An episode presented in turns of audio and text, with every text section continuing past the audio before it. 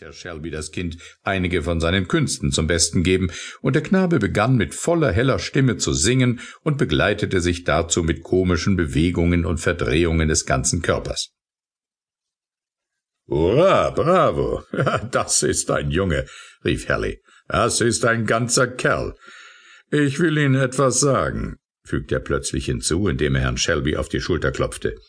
Geben Sie mir den Burschen dazu, so soll das Geschäft abgemacht sein. Sie werden einsehen, dass ich nicht mehr verlange, als recht ist.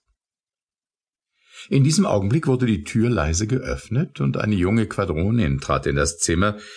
Es bedurfte nur eines Blickes von dem Kind auf sie, um sie als dessen Mutter zu erkennen. Sie besaß dasselbe glänzende, volle, dunkle Auge mit seinen langen Wimpern, dasselbe seidenartige schwarze Haar, ihre Kleidung zeigte ihre schön geformte Gestalt, auf das Vorteilhafteste. Nun, Eliza, sagte ihr Herr, als sie stehen blieb und ihn unschlüssig anblickte. Verzeihen Sie, Herr, ich wollte Harry holen. Und der Knabe sprang auf sie zu und zeigte ihr seine Beute, die er in seinem Kleidchen zusammengefasst hatte. Nun, so nimm ihn mit fort, sagte Herr Shelby, und sie entfernte sich hastig mit dem Kind, welches sie auf ihren Arm genommen hatte. Beim Jupiter, sagte der Handelsmann ihr bewundernd nachsehend. Das nenne ich Ware. Mit dem Mädchen können Sie in New Orleans Ihr Glück machen. Ich habe schon mehr als tausend Dollar für Mädchen bezahlen sehen, die um kein Haar hübscher waren. Ich will durch Sie nicht zum reichen Mann werden, sagte Herr Shelby trocken. Sie ist nicht verkäuflich. Meine Frau würde sie nicht hergeben, wenn man sie mit Gold aufwöge. Nun, den Jungen geben Sie mir aber doch, sagte der Händler. Sie müssen zugeben, dass ich ein sehr hübsches Gebot auf ihn getan habe. Ich möchte ihn nicht gern verkaufen, meinte Shelby nachdenklich. Ich fühle menschlich, und es widerstrebt mir, das Kind von seiner Mutter zu reißen. Oh, ich verstehe Sie vollkommen. Ich hasse die Schrei- und Kreischanfälle der Weiber ebenfalls. Sie sind mächtig unangenehm, aber ich vermeide sie gewöhnlich. Wie wäre es, wenn Sie die Mutter des Jungen auf einige Zeit wegschickten? Die Sache würde sich dann in aller Ruhe abmachen lassen und vorüber sein, ehe sie wieder nach Hause kommt. Nun, was sagen Sie zu meinem Vorschlag? Ich will die Sache überlegen und mit meiner Frau darüber sprechen, sagte Herr Shelby.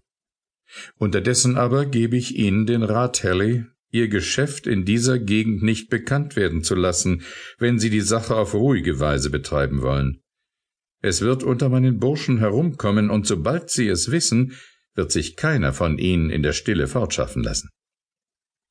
Oh, gewiss, natürlich ist es am besten, den Mund zu halten. Aber ich sage Ihnen, ich habe mächtige Eile und möchte so bald als möglich wissen, woran ich mich zu halten habe, antwortete er, indem er aufstand und seinen Überrock anzog. Nun kommen Sie heute Abend zwischen sechs und sieben wieder. Dann sollen Sie eine Antwort haben, sagte Herr Shelby, und der Handelsmann verließ unter vielen Bücklingen das Zimmer. Hätte ich nur den Burschen die Treppe hinabwerfen können, sagte er zu sich, sobald er die Tür geschlossen sah. Aber er weiß, wie sehr er gegen mich im Vorteil ist. Wenn mir je ein Mensch gesagt hätte, dass ich Tom verkaufen würde, so hätte ich sicher geantwortet, ist dein treuer Knecht ein Hund? Und dann Elisas Kind. Das kommt von den Schulden. Im Staat Kentucky war wohl die mildeste Art der Sklaverei zu finden, das allgemeine Vorwalten ländlicher Beschäftigungen von ruhiger und allmählicher Natur machte die Arbeit der Schwarzen gesünder und weniger anstrengend, während der Herr sich mit einem allmählicheren Vermögenszuwachs begnügte und nicht der Versuchung zur Hartherzigkeit erlag, welche die Aussicht auf plötzlichen schnellen Gewinn so oft hervorruft. Herr Shelby war ein guter Mann, freundlich und auf das Wohlbefinden seiner Schwarzen bedacht. Er hatte sich durch unkluge Wirtschaftsführung aber tief in Schulden gestürzt und war so in die Hände des Sklavenhändlers geraten. Nun hatte Eliza zufällig, als sie sich der Tür näherte, gehört, wie der Fremde ihrem Herrn ein Angebot für jemanden machte, und nachdem sie mit ihrem Knaben hinausgegangen war, glaubte sie noch ein Gebot des Händlers auf ihren Knaben zu vernehmen. Ihr Herz pochte, und sie drückte ihn so fest an sich, dass der kleine Bursche erstaunt in ihr Gesicht